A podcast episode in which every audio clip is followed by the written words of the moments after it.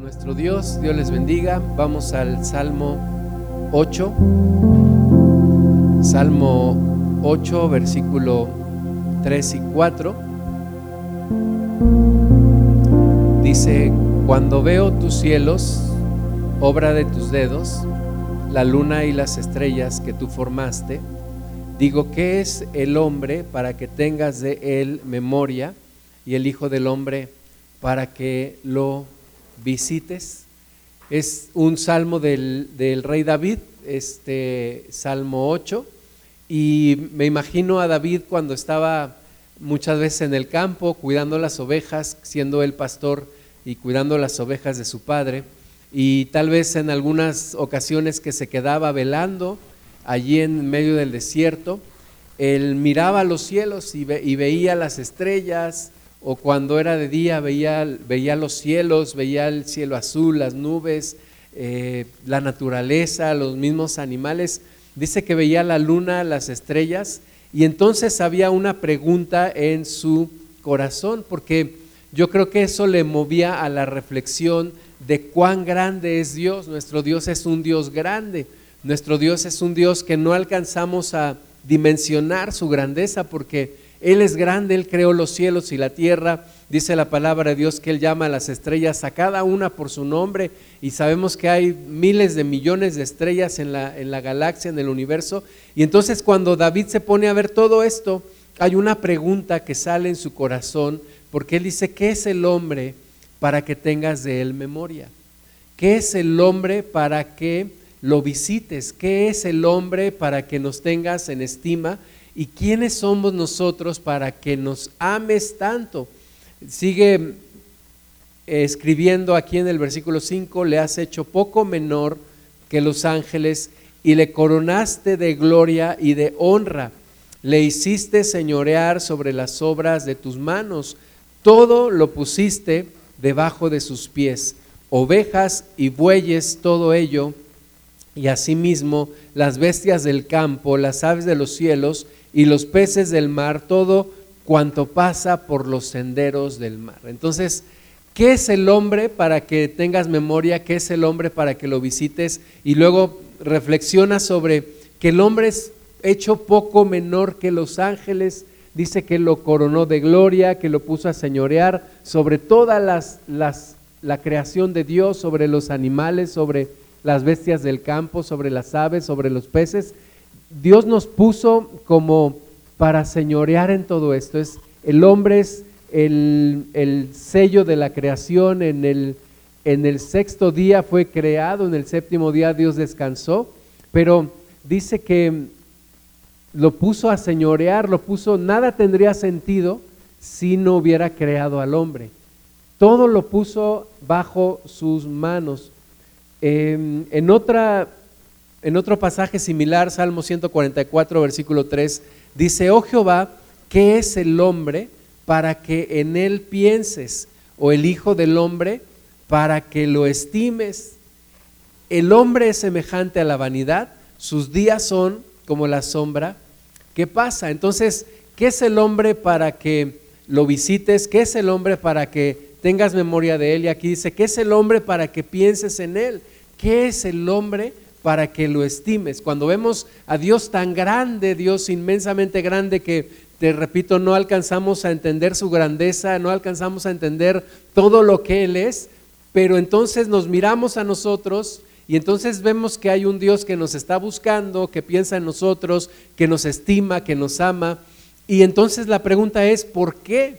¿Qué somos? ¿Qué es lo que realmente somos? ¿Qué representamos para Dios? ¿Qué es lo que realmente somos? Hebreos 2.5 es otra cita donde habla un poquito de lo mismo, eh, citando al, salmista, eh, a David, dice, porque no sujetó a los ángeles al mundo venidero, acerca de lo, del cual estamos hablando, pero alguien testificó en cierto lugar diciendo, ¿qué es el hombre para que te acuerdes de él o el hijo del hombre para que le visites? Le hiciste un poco menor que los ángeles, le coronaste de gloria y de honra y le pusiste sobre las obras de tus manos, todo lo sujetaste bajo sus pies.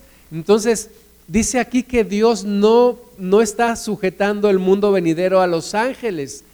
Es decir, tenemos un futuro más glorioso incluso que el de los mismos ángeles. Nos dice que hemos sido creados un poco menor a los ángeles, pero que en el futuro, en el mundo venidero, en el reino de Dios, cuando venga en su plenitud, nosotros somos quienes van a tener un lugar privilegiado delante de Dios. Entonces somos hechos un poco menores a los ángeles, pero solamente por un tiempo, porque viene un tiempo, viene un, un reinado de Dios en donde tendremos un lugar especial. ¿Y qué es el hombre de nuevo? ¿Qué es el hombre para que te acuerdes de él? ¿O el Hijo del Hombre para que le visites? Sigamos leyendo versículo 8, porque en cuanto le sujetó todas las cosas, nada dejó que no sea sujeto a él.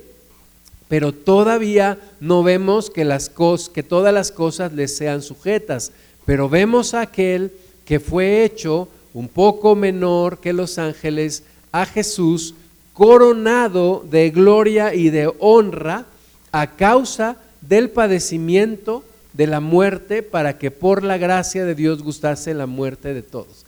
Entonces ahora se está refiriendo a Jesús, Jesús, el Hijo de Dios, que fue hecho hombre, que fue, que tomó este cuerpo, que fue hecho poco menor que los ángeles. Es decir, siendo Dios, se despojó de su naturaleza divina y vino a vivir como nosotros, en, nosotros con este tipo de, de cuerpo, con esta forma de vida aquí en la tierra, se hizo poco menor que los ángeles. El creador de todo se hizo poco menor que los ángeles. Entonces, a él, a Jesús, le fueron sujetas todas las cosas. Toda la creación le es sujeta a Jesús. Dice también la palabra de Dios que aún lo que está en el cielo, lo que está en la tierra y debajo de la tierra, todo le fue sujeto a Jesús. Entonces podemos pensar, ok, entonces el, eh, David cuando escribe el Salmo 8 se está refiriendo a Jesús.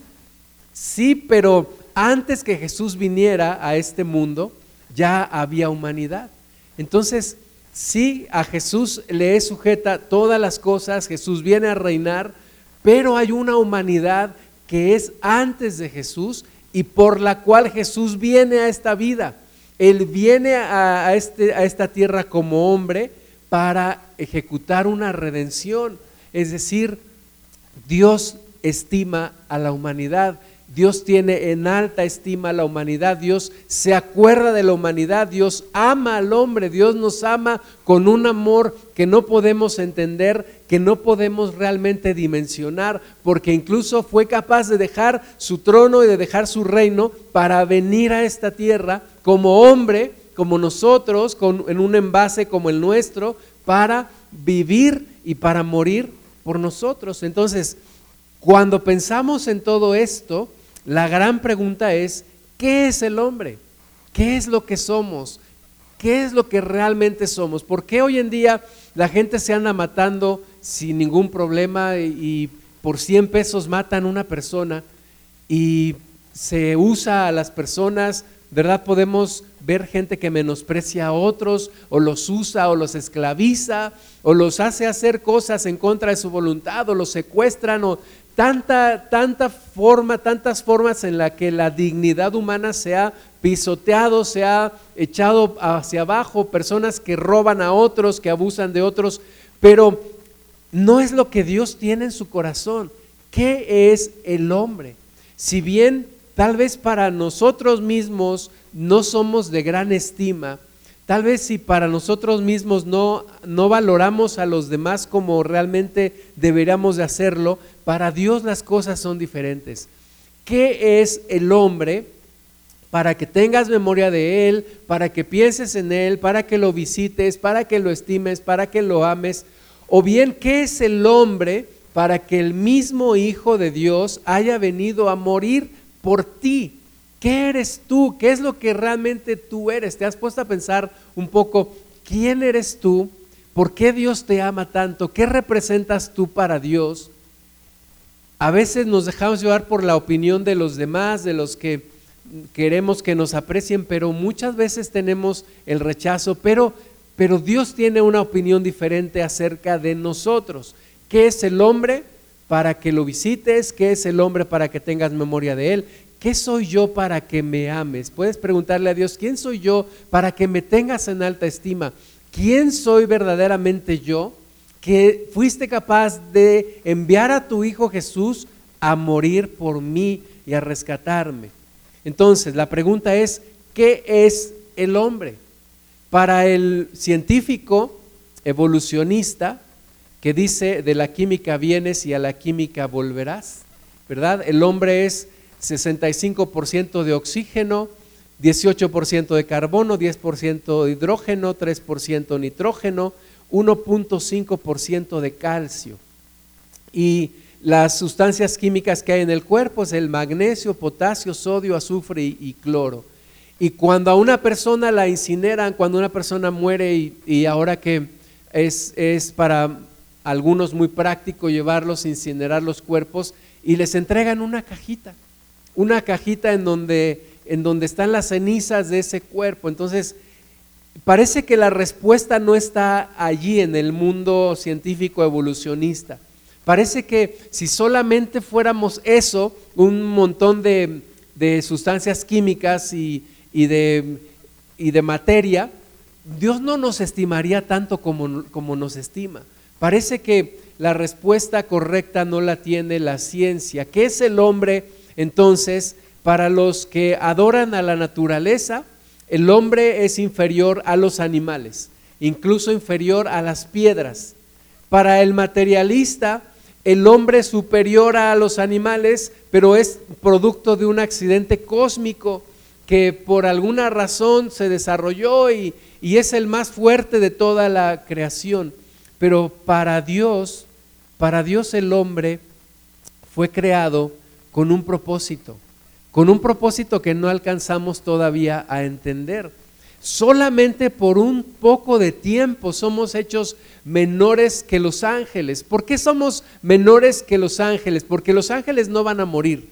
Los ángeles no pasan por la muerte por la cual los hombres, las mujeres sí pasamos. Los ángeles pueden traspasar una pared, pueden moverse a grandes velocidades. Los ángeles de Dios ven cara a cara el rostro de Dios. Nosotros en este momento todavía no, pero hay un futuro, de nuevo, hay un futuro que en el cual ya no seremos hechos poco menor que los ángeles. Incluso dice la palabra que juzgaremos a los ángeles, a los demonios, a los ángeles caídos. Entonces, ¿qué es el hombre para que Dios nos ame y para que Dios nos estime tanto? En Génesis 1:26 Dice entonces, dijo Dios, hagamos al hombre a nuestra semejanza, conforme a nuestra semejanza y señoré en los peces del mar, en las aves de los cielos, en las bestias, en toda la tierra y en todo animal que se arrastra sobre la tierra. Y creó Dios al hombre a su imagen, a imagen de Dios lo creó, varón y hembra los creó. Y los bendijo Dios y les dijo, fructificad y multiplicaos, llenad la tierra y sojuzgadla y señoread en los peces del mar, en las aves de los cielos y en todas las bestias que se mueven sobre la tierra. Entonces, cuando Dios creó todo lo demás, fue hecho por la palabra de Dios. Dios dijo, hágase la luz y se hizo la luz. Dios dijo, produzca la tierra hierba verde y, y, produzco la tierra, y produjo la tierra. Dios dijo, haga, haya animales en el campo o peces en el mar, y así fue hecho. Pero cuando llega a la parte de Dios, dice la palabra que Él tomó de la tierra con sus manos y formó al hombre y lo hizo un ser vivo cuando sopló espíritu en su nariz y fue el hombre un ser vivo. Y dice aquí que lo hizo a la imagen y semejanza. Dios dijo, hagamos al hombre a nuestra imagen conforme a nuestra semejanza. ¿Qué significa ser hecho a la imagen y semejanza de Dios. ¿Qué significa que nosotros, diferentes a los animales, algunos dicen que somos animales, yo no, no coincido con esa opinión, porque el hombre es el único ser vivo que es creado a la imagen y semejanza de Dios. Podemos encontrar algunas, algunas cualidades de Dios en los animales, ¿verdad? Podemos ver, por ejemplo, en, los leones o en los, o en los toros la fuerza de Dios, o podemos ver la valentía del Señor en los, en los leones, o podemos ver la, la belleza de Dios en ciertos, en ciertos paisajes o en ciertos animales, pero del único que dijo, hágase conforme o hagamos al hombre conforme a la imagen y, semejanza nuestra, somos nosotros. Somos hechos conforme a la imagen y semejanza de Dios. ¿Qué significa esto? No significa que Dios tenga un cuerpo como el nuestro, pero en muchas maneras y, podemos pensar en, en, muchas formas cómo somos hechos a la imagen y semejanza de Dios, en que somos los únicos que podemos relacionarnos realmente con Dios. Somos los únicos seres vivos que podemos tener una comunión, una comunión real, una relación, una comunicación con Dios. ¿Por qué? Porque fuimos hechos como Él. Él nos entiende y nosotros podemos llegar a entenderlo. Nos conoce y nosotros podemos llegar a conocerlo. Es la imagen y semejanza. ¿Por qué nos haría Dios a su imagen y semejanza? Por una razón muy poderosa. Quiere relacionarse con nosotros. Quiere tener comunión con nosotros. Quiere que le conozcamos. Quiere que le entendamos. Quiere que vivamos con Él.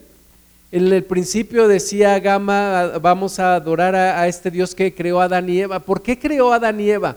¿Por qué los creó? ¿Por qué Dios se embarcó en este gran viaje de, la humanidad, en esta historia de la humanidad, en donde finalmente, eh, bueno, caímos, pero Dios no renuncia a sus propósitos y nos sigue buscando y nos sigue pensando en nosotros y sigue amándonos y sigue acercándonos de nuevo a Él? El hombre es creativo porque Dios es creador. El hombre puede determinar su destino porque Dios nos dio esa capacidad, nos dio la capacidad de pensar, de determinar lo que vamos a hacer. Tiene, nosotros tenemos sentimientos y emociones como Dios las tiene. Y tenemos un espíritu, un alma y un cuerpo, como, como Dios es espíritu, Dios es Padre, Hijo y Espíritu Santo. Entonces, ¿quién eres tú? ¿Quién eres tú? ¿Y cuál es el propósito de tu vida? En medio de este mundo, el mundo hoy nos enseña que lo que somos determina, más bien que lo que hacemos determina lo que somos. ¿Verdad? Y estamos acostumbrados a decir, ah, pues el señor carpintero, el señor promero, el señor mecánico, la señorita secretaria, el, doctor, eh, etcétera. Porque pensamos que por lo que hacemos definimos lo que somos, pero la Biblia nos enseña que es al revés. Lo que soy determina lo que hago. Y entonces, si podemos pensar en quiénes somos y qué somos para Dios, entonces podemos pensar en cuál es el propósito de Dios para nuestra vida. Las empresas tienen su visión, su misión, sus valores. Y muchas veces nosotros no sabemos cuál es el propósito de nuestra vida. ¿Para qué estamos aquí? ¿Cuál es nuestra visión? ¿Cuál es nuestra misión? ¿Cuáles son nuestros ideales? ¿Para qué estamos en esta tierra? Y yo quisiera que reflexionemos sobre algunos propósitos por los cuales estamos aquí en la tierra. Desde el punto de vista de Dios porque le lanzamos la pregunta al Señor, le decimos, ¿quién es el hombre para que lo estimes? ¿Qué es el hombre para que tengas memoria de él? ¿Qué es el hombre para que hayas dado a tu Hijo por nosotros? Y entonces, un propósito que tenemos en esta tierra, que tenemos en esta vida, es reconciliarnos con Dios, reconciliarnos con Él. La historia en la Biblia nos dice que el hombre fue creado para tener comunión con Dios, fue creado a la imagen y semejanza de Dios, pero también fue creado con una capacidad para determinar su futuro, para determinar su destino. Y entonces en esa determinación de su destino el hombre decidió pecar y el hombre decidió romper con la comunión con Dios. Y en eso estamos todavía hoy pero también nos da la capacidad de reconciliarnos con Dios. Si ya, si ya rompimos la relación, la podemos, la podemos reanudar, la podemos componer, porque Él nos da la forma de hacerlo en Cristo Jesús. Entonces, si tú piensas en algunas de las cosas a las cuales debes estar enfocado en tu vida, yo creo que una súper importante, la más importante, es que te reconcilies con Dios. Y tú puedes decir, pero si yo nunca me he peleado con Dios, bueno, tenemos una herencia maldita en donde el hombre, Adán, pecó y de allí se viene una cadena de pecado tras pecado tras pecado y estamos en medio de una humanidad que está peleada con Dios, que está alejada de Dios. Y entonces, dentro de todo esto, tú y yo tenemos que reiniciar el viaje para reconciliarnos con Él. Colosenses 1:19.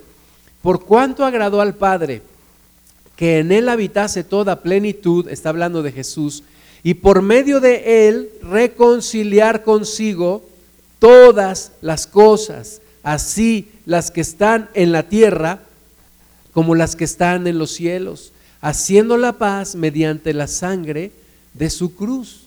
Entonces, Jesús viene a esta tierra para reconciliarnos con Dios, para hacer posible esa reconciliación. Si no logramos esa reconciliación con Dios, perdimos todo, perdemos todo. Si no logramos reconciliarnos con Dios, nuestra vida no vale nada. Si no logramos reconciliarnos con Dios, todo lo que logremos no importa. Hemos perdido lo más importante.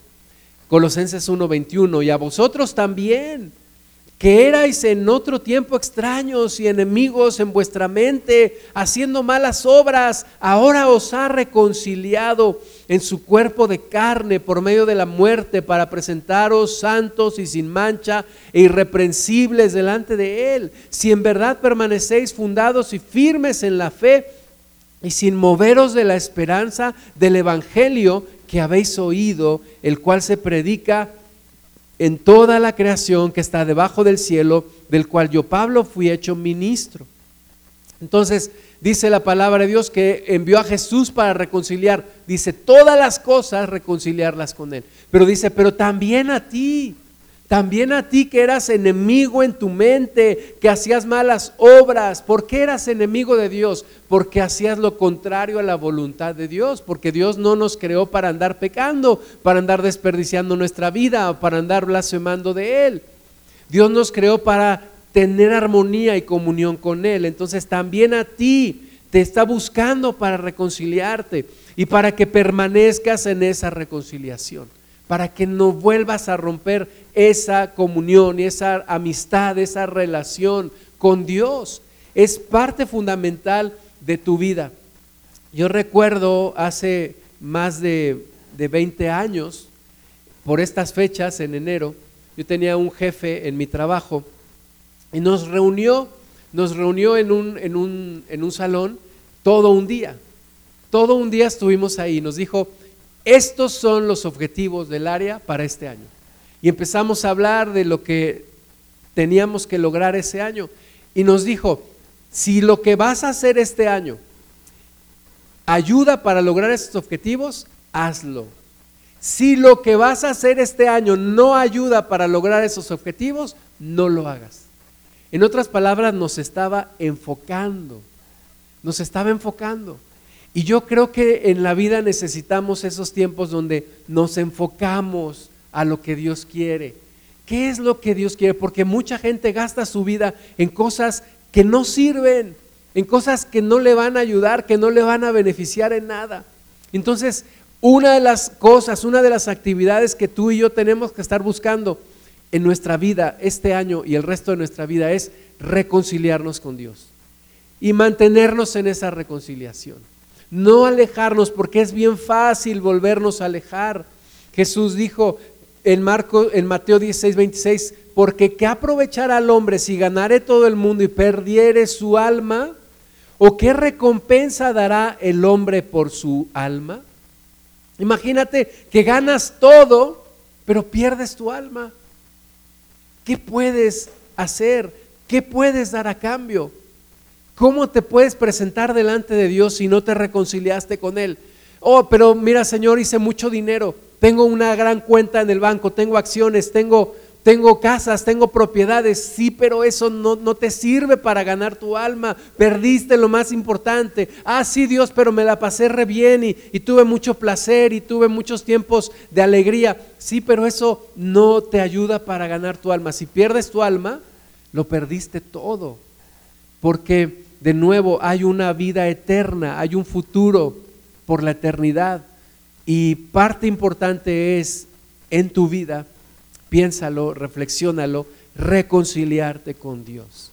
Y estar bien segura, bien seguro que estás reconciliado y que sigues, que permaneces reconciliado con Él.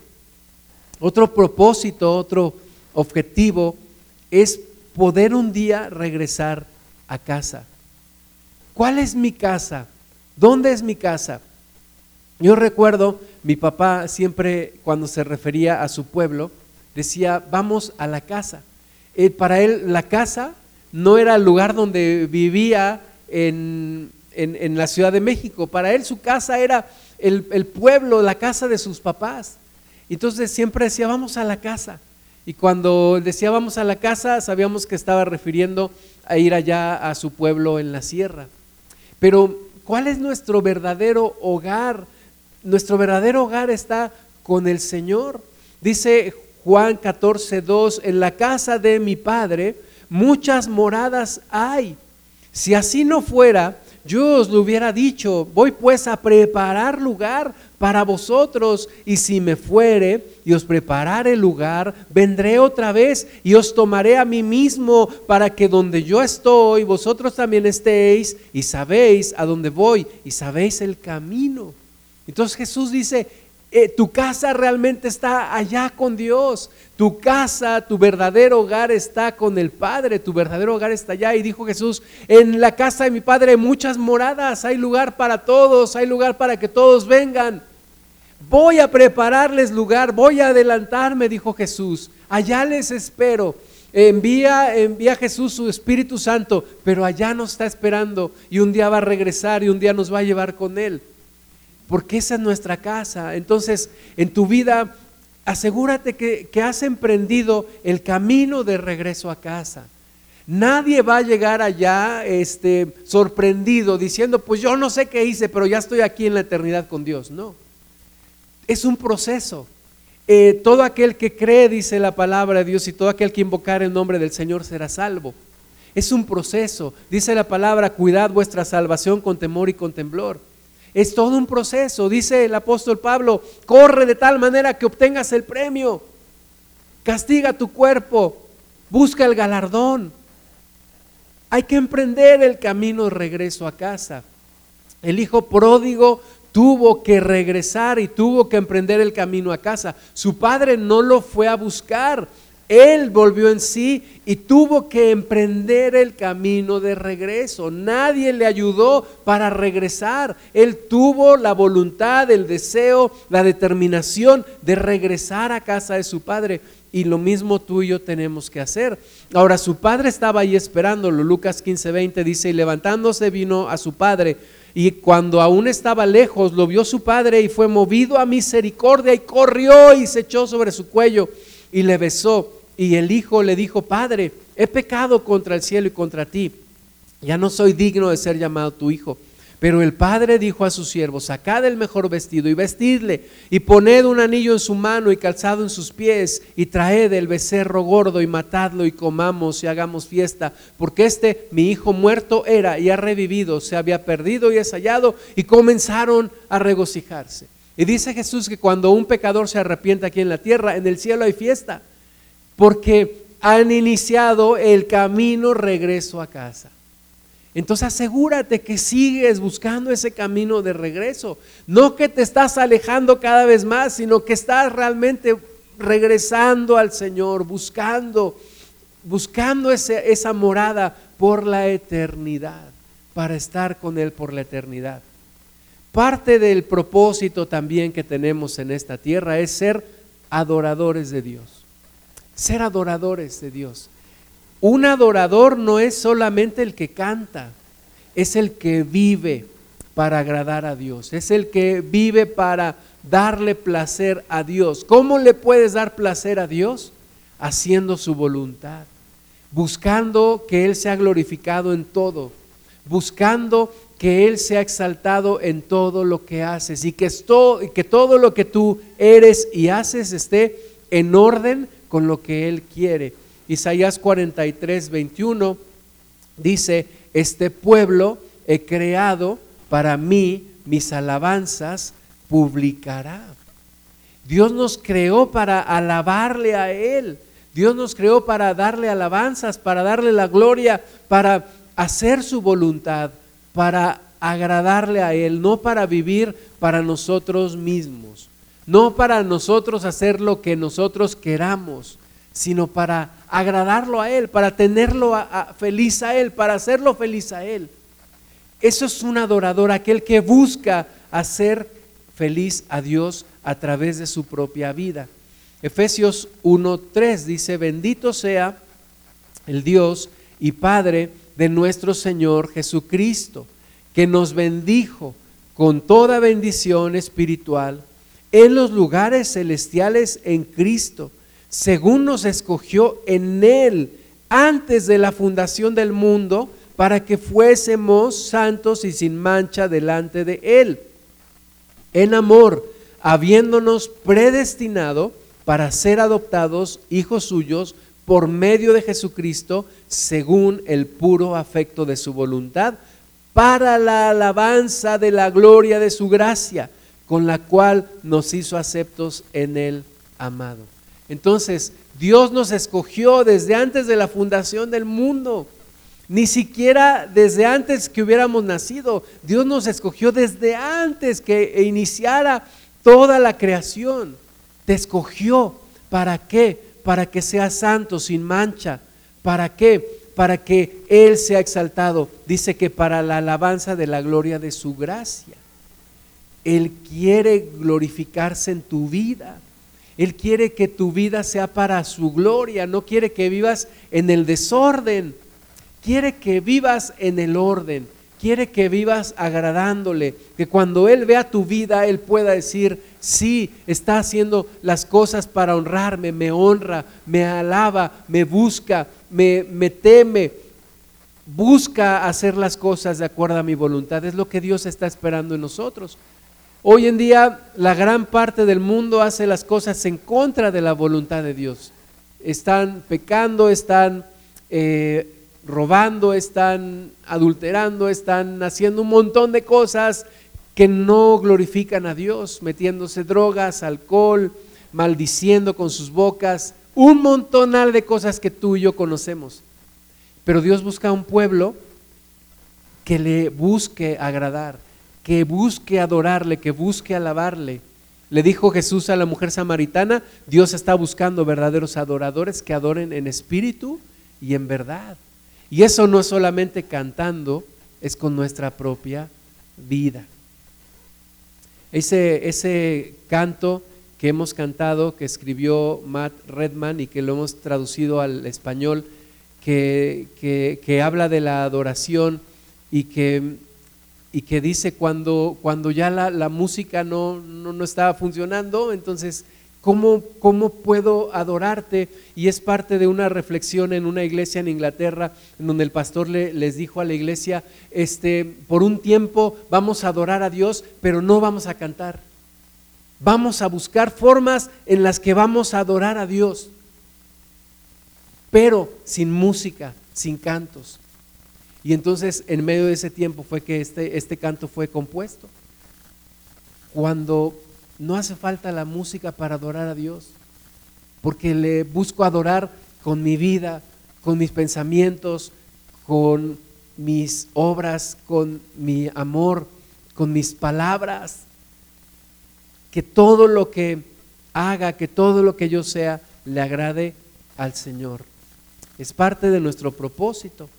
Pero también el servir a los de tu casa servir a tu familia, también es parte de lo que Dios quiere de tu vida, que le, que le sirvas sirviendo a tu familia. Hoy en día pensamos los grandes propósitos de Dios, sí, que yo sea misionero, que yo me vaya y entregue mi vida en un continente lejano Pero antes que todo eso, está también que tú sirvas en tu casa, con tu familia como aquel que le dijo, Señor, ¿cuál es el más grande mandamiento? El Señor le dijo, pues amarás a tu Dios con todo tu corazón, con toda tu alma, con toda tu mente y con todas tus fuerzas. ¿Y cuál es el segundo más importante mandamiento? Y le dijo el Señor, pues ama a tu prójimo como a ti mismo. Y entonces le dijo, pero Señor, ¿quién es mi prójimo? Y algunos dicen, pues tu prójimo es tu próximo, el que está ahí junto a ti, el que vive contigo, el que está en tu familia. Primera Timoteo 5:7 dice, manda también estas cosas para que sean irreprensibles, porque si alguno no provee para los suyos y mayormente para los de su casa, ha negado la fe y es peor que un incrédulo. Ahí es donde se manifiesta la fe, en nuestra propia familia. A los hombres nos manda proveer, proveer para nuestra casa. ¿Verdad? Hoy en día ya, ya sé que muchos dicen, no, es que hay que trabajar los dos, tienen que trabajar mujer y hombre. Bueno, la palabra de Dios dice que la obligación de la provisión está en el hombre, tiene que proveer para los de su casa. Efesios 5:33, por lo demás cada uno de vosotros ame también a su mujer como a sí mismo y la mujer respete a su marido. Amar a tu mujer es lo que Dios nos manda a los hombres, amar a nuestra esposa, como Cristo amó a la iglesia y se entregó por ella, y a la mujer respetar a su marido. Allí es donde hay que servir al Señor en la familia. Y a los hijos dice, hijos, obedeced del Señor a vuestros padres, porque esto es justo. Honra a tu padre y a tu madre, que es el primer mandamiento con promesa, para que te vaya bien y seas de larga vida sobre la tierra. Y vosotros, padres, no provoquéis a ir a vuestros hijos, sino criadlos en disciplina y amonestación del Señor. Entonces, si vamos a enfocar nuestra vida en algo, en eso también tiene que estar nuestra familia, servir a nuestra familia.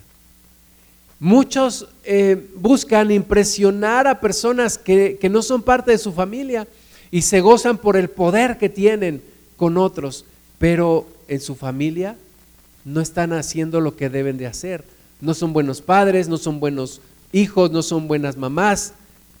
Y ahí es donde tenemos que enfocarnos. Entonces, si vas a hacer algo en este año, haz algo que sirva para bendecir a tu familia para crear un mejor ambiente familiar. Amar a tu esposa si eres el varón, eh, respetar a tu, a tu esposo si eres la mujer, eh, obedecer a tus padres y honrarlos si eres hija o hijo, disciplinar a tus hijos en, en la amonestación del Señor si eres padre o mamá. Es parte de lo que Dios quiere que hagamos. Y mucho lograremos si nos enfocamos en la familia pero también servir a la familia de Dios. Servir a la familia de Dios. Eh, Gálatas 6, 9 dice, no nos cansemos pues de hacer bien, porque a su tiempo segaremos y no desmayamos. Así que, según tengamos oportunidad, hagamos bien a todos y mayormente a los de la familia de la fe. Entonces también tenemos que servir en nuestra, en nuestra congregación, servir a la familia de la fe servir, buscar oportunidades para servir a la iglesia, para fortalecer la iglesia, para fortalecer la congregación. Eh, tenía un jefe también que entrábamos a junta con él y cuando yo entraba y me empezaba a decir, pero te encargo esto y te encargo esto otro y esto también y esto también. Y me decía, bueno, ya, ya vete, te vas como el pípila con tu carga sobre la espalda porque ya te dejé muchas tareas. Y tal vez así ahorita vamos a salir de aquí con un montón de, responsabilidades y decir, pues tengo que hacer esto y también esto y también esto otro, pero es lo que Dios demanda de nosotros. Servir en la congregación es, es importante y también es parte de lo que Dios quiere, pero también que seamos sus embajadores y testigos de Cristo, que hablemos su palabra. Segunda de Corintios 5, 18. Y todo esto proviene de Dios quien nos reconcilió consigo mismo por Cristo y nos dio el ministerio de la reconciliación, que Dios estaba en Cristo reconciliando consigo al mundo y no tomándoles en cuenta a los hombres sus pecados y nos encargó a nosotros la palabra de la reconciliación. Así que somos embajadores en nombre de Cristo como si Dios rogase por medio de nosotros, os rogamos en nombre de Cristo, reconciliaos con Dios. Entonces, hay un encargo que Dios nos hace. ¿Cuál es ese encargo? La palabra de la reconciliación. Lleva la palabra de la reconciliación. Si algo vas a hacer este año, que también esté esto. Ayuda a otros a reconciliarse con Dios. Eres embajador en nombre de Cristo. Eres enviado de Cristo. No puedes andar con bandera neutral. Tienes que ser embajador, hablar de Cristo, ayudar a otros a reconciliarse con el Señor, a reconciliarse con Dios. Isaías 44, 8. No temáis ni os amedrentéis. No te lo hice oír desde la antigüedad y te lo dije. Luego, vosotros sois mis testigos. No hay Dios sino yo, no hay fuerte, no conozco ninguno. Este, estábamos viendo una, una película que mi hija nos, nos invitó a ver que habla sobre los sobrevivientes de los Andes. Yo esa película la había visto versión Televisa o no sé quién la hizo, pero así muy, pues muy light, porque en esta nueva película sí te muestran lo, duro que, que, fue para esos jóvenes estar ahí y cómo morían uno tras otro, uno tras otro, y, y algunos de ellos tenían religión y buscaban rezar y, buscar a Dios de la manera en la que ellos lo entendían. Y yo me, puse a, pensar y bueno, darle gracias a Dios que no hemos estado en una situación así que demandara tanto de nosotros como, como, como esa historia real. Yo estuve en una conferencia en Ciudad de México donde estuvo uno de ellos, Nando Parrado, y contó su testimonio y, y hoy es un empresario, tiene más de 70 años y, y anda por el mundo dando conferencias. Pero pero, pero cuán importante estar preparado para ese momento de la muerte. Cuán importante es que estemos preparados. Y esa preparación no se lleva a cabo en un instante, es, es, algo que tenemos que trabajar porque hay que aprender a vivir, pero también hay que aprender a morir. Y entonces hay que ayudar a otros también para que cuando les toque su momento, estén preparados y puedan haberse reconciliado con Dios. Y es parte importante de nuestra vida, hermanas y hermanos. No hay, no hay profesión más importante que ser embajador de Cristo. Porque ¿qué puede dar el hombre a cambio de su alma? Porque es un asunto de vida o muerte, no solamente en esta tierra, sino por la eternidad. Entonces, es parte de nuestro llamado y parte de lo que tenemos que enfocarnos a hacer. ¿Cómo ayudo a otros a reconciliarse con Dios? Para que cuando les llegue el momento estén preparados y vayan con Él por la eternidad. Pero bueno, este mundo nos demanda mucho. Y hay un, un cuadrante, una matriz que en alguna ocasión alguien me enseñó de lo urgente contra lo importante. Y hay cosas que son eh, no son ni urgentes ni son importantes. ¿Como cuáles? Pues muchas veces como algunas actividades placenteras o estar perdiendo el tiempo, algún vicio, esos que chupan la energía.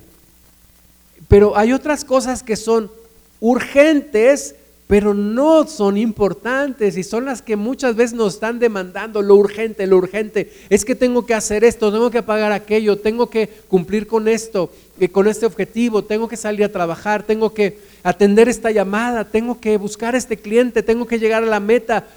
Es urgente, pero tal vez no es tan importante. Y hay cosas que son urgentes y que son importantes. Y estos son cuando nos llegan los momentos de crisis. Cuando ya tu salud se convirtió en algo urgente e importante porque te descuidaste mucho tiempo.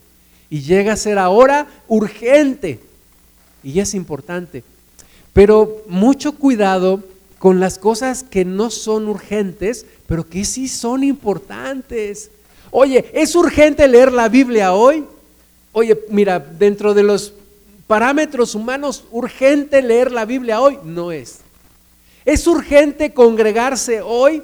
Pues mira, muchos dirán, no, no es tan urgente, no pasa nada si no te congregas hoy. Oye, ¿es urgente orar hoy? Pues mira, no estoy en una crisis, entonces no, si no oro no pasa nada. Y es lo que vamos descuidando. lo que es importante, pero a nuestros ojos no es urgente. Y se nos va pasando la vida.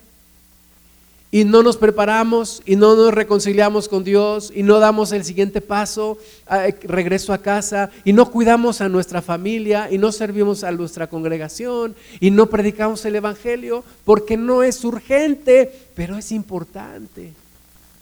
Y así se nos va la, la vida.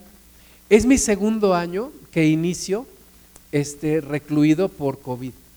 Estuve, estuve seis días, casi siete, aislado porque me enfermé de COVID. Y digo al Señor ya, ya este, que, ya se rompa esa costumbre, ¿no? De iniciar el año. Pero, pero sabes que me, me ha servido mucho, porque me he puesto a, orar, a buscar al Señor, a pensar en cosas que realmente no son tan importantes.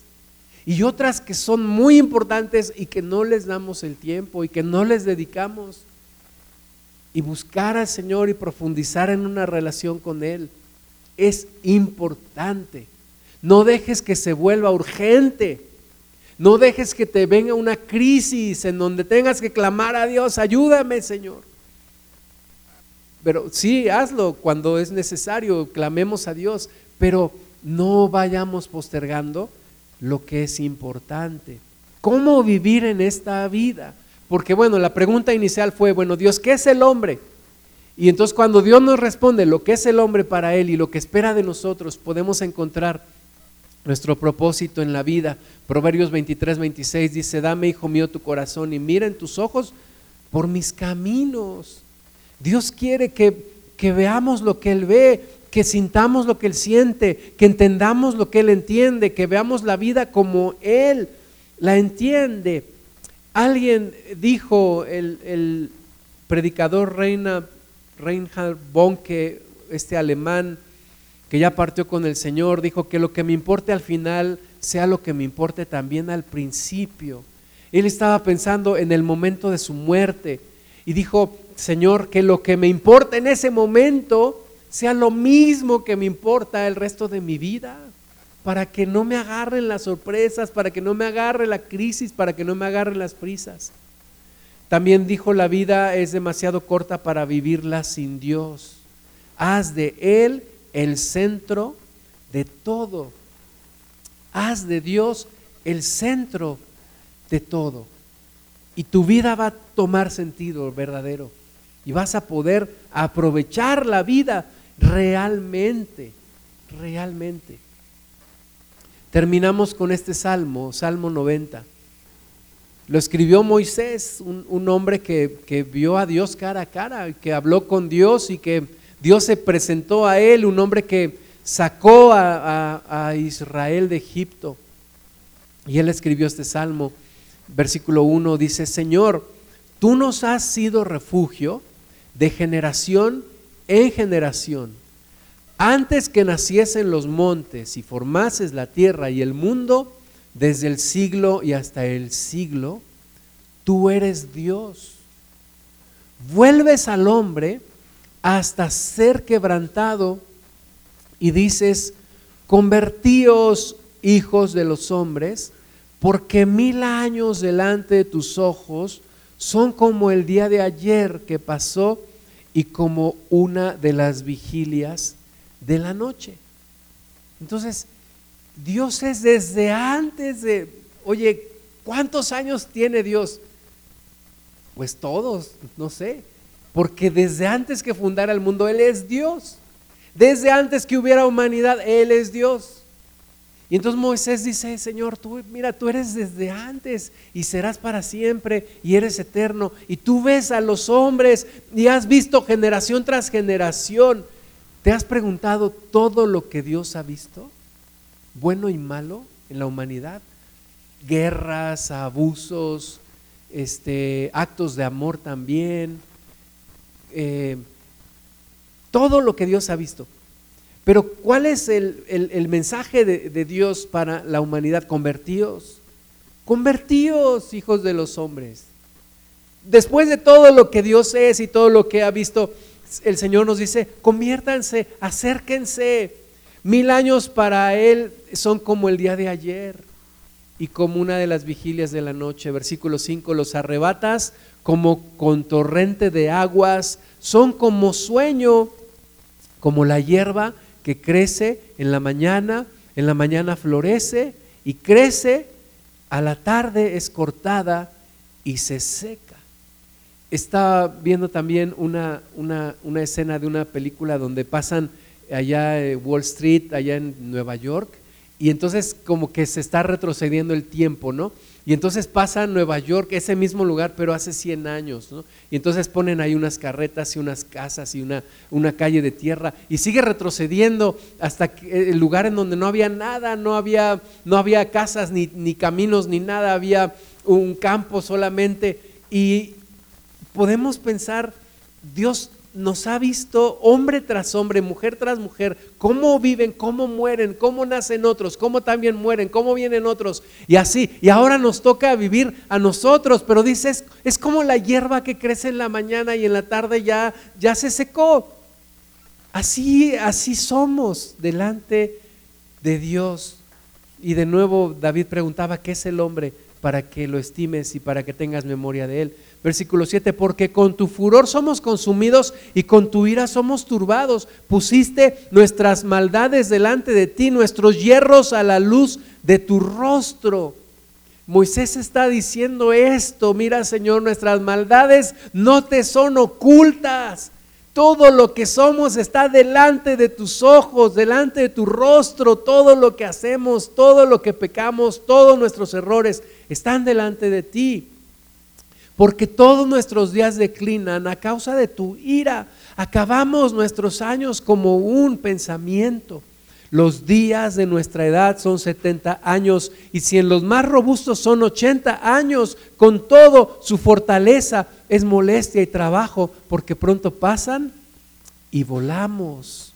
Para algunos tal vez la vida se alarga, pero realmente delante de Dios la vida nuestra es muy corta, muy muy corta. Cuando yo iba a la secundaria y decían, eh, ¿qué edad tendrá nuestro profe de mate? No, pues tiene como 50 y 53. Ah, ya está bien viejito. Y ahora yo tengo 53 y digo, pues estoy tan viejito, pero la vida se pasa así rapidísimo, rapidísimo. Versículo 11, ¿quién conoce el poder de tu ira? Y tu indignación según que debe ser temido. Enséñanos de tal modo a contar nuestros días que traigamos al corazón sabiduría. Dice el Espíritu Santo a través de Moisés, ¿quién puede entender que realmente Dios tiene que ser temido? Alguien dijo, el principio de la sabiduría es el temor a Dios. Pero hoy en día nadie tiene temor de Dios. Entonces, este mundo está loco. No hay inteligencia y no hay sabiduría. Oye, pero si hay tanta avance de la ciencia y la inteligencia artificial y, y los avances de la medicina, sí. Pero espiritualmente este mundo está tonto. No tiene inteligencia y no tiene sabiduría. ¿Por qué? Porque el, principio de la sabiduría es el temor de Jehová. Y no hay temor de Dios. Hoy en día la gente hace lo que quiere y no tiene temor de Dios. Y entonces dice el salmista aquí, Moisés, ¿quién pudiera entender que tienes que ser honrado, que tienes que ser respetado? Entre más pronto una persona entienda que le conviene honrar a Dios, que le conviene para sí misma temer a Dios, venerarle, honrarle, comportarse ordenadamente delante de Él. Entre más temprano lo entienda, mejor para esa persona. ¿Quién pudiera conocer tu indignación con que debes de ser temido? Enséñanos de tal modo a contar nuestros días que traigamos al corazón sabiduría. ¿Cómo vivir esta vida? Cómo aprovechar esta vida, que realmente es lo único que tenemos, es la vida. En, un instante puede cambiar todo y puedes perder todos tus bienes. Esta vida es lo único que realmente tienes y dentro de esta vida, lo único permanente que puedes tener es tu relación con Dios, tu comunión con Dios. Alguien dijo, en el momento de mi muerte, todas mis pertenencias cambiarán de dueño, pero mi comunión con Dios me la llevo conmigo. Eso no lo perderé. Así que enséñanos, Señor, a vivir nuestros días. Vuélvete, oh Jehová, versículo 13. ¿Hasta cuándo? Y aplácate con tus siervos. De mañana sácianos de tu misericordia y cantaremos y nos alegraremos todos nuestros días. Alégranos conforme a los días que nos afligiste y los años en que vimos el mal. Sácianos, Dios, de tu misericordia. Cantemos y nos alegremos todos nuestros días, porque aprendamos a vivir ordenadamente, aprendamos a enfocarnos en lo que Dios quiere, aprendamos a vivir hacia las cosas eternas, ¿verdad? Sin descuidar nuestras responsabilidades en esta tierra. Es parte del llamado, vivir ordenadamente. Versículo 16, aparezca en tus siervos tu obra y tu gloria sobre tus hijos, sobre sus hijos. Sea la luz de Jehová nuestro Dios sobre nosotros y la obra de nuestras manos confirma sobre nosotros. Sí, la obra de nuestras manos confirma. Vamos a ponernos de pie. Te pido que levantes tus manos, cierres tus ojos un momento, levantes tus manos y le digas al Señor, Señor, la obra de nuestras manos confirma. La obra de nuestras manos confirma. Porque vivamos, Señor, de acuerdo al llamado, de acuerdo al propósito que tú tienes para nosotros.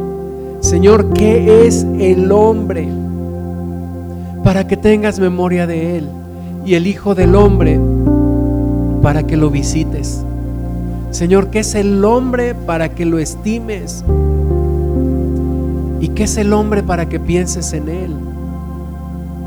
Señor, ¿quiénes somos nosotros para que nos ames? ¿Quiénes somos nosotros, Padre, para que Jesús haya venido a esta tierra a dar su vida en rescate por la nuestra? ¿Qué tanto nos amas, Dios? ¿Qué tan alto, altísimo valor tenemos delante de ti que Jesús ha venido a esta tierra a dar su vida por nosotros, el Hijo de Dios, el Santo, el Altísimo, vino a dar su vida en rescate por la nuestra. Enséñanos Dios a vivir nuestros días de tal manera que agregamos sabiduría de tal manera, Señor, que honramos tu precioso nombre. De tal manera que vivimos para adorarte. Que vivimos, Señor, para reconciliarnos contigo, que vivimos, Señor, para servirte en nuestra familia, en nuestra congre. Señor, que vivimos para ayudar a otros a reconciliarse contigo. Señor, enfócanos Enfoca nuestra vida, Padre. No desperdiciemos lo más valioso que nos has dado, que es esta vida, porque solamente tenemos una oportunidad, porque dice tu palabra que solamente una sola vez vive el hombre y después de esto experimenta un juicio o bien irá para eterna salvación. Solamente una vez podemos vivir y no queremos desperdiciar esta vida, Señor. No queremos desperdiciar esta oportunidad. No queremos desperdiciar esta oportunidad que tú nos das porque también está escrito que si descuidamos una salvación tan grande, ya no hay más que una terrible expectación de juicio. Señor, enséñanos a vivir enfócanos, ayúdanos a ver lo que tú ves, ayúdanos a sentir lo que tú sientes. Nos has dado la mente de Cristo porque nos has dado tu Espíritu Santo. Señor, no seamos duros para escuchar la voz de tu Espíritu. Padre, que lo urgente no nos quite de lo importante que lo urgente no nos consuma y, y no nos haga descuidar lo que es verdaderamente importante, Señor. Danos la armonía, danos el equilibrio, danos la sabiduría, Señor, para vivir esta vida bien, para agradarte, para cumplir tus propósitos, para terminar bien, Señor. Y como dijo aquel siervo tuyo, que lo que me importe al final sea lo mismo que me importe al principio. Para que no haya sorpresas, para que no haya inconformidades, frustraciones en nuestra vida, Señor. Llénanos con tu Espíritu Santo. Ayúdanos, acércanos y ayúdanos a seguir ese camino de regreso a casa, regreso a ti, Señor. Bendecimos tu precioso nombre, haznos sensibles a tu voz y ayúdanos, Señor, en medio de estos tiempos complicados. Gracias te damos, Padre.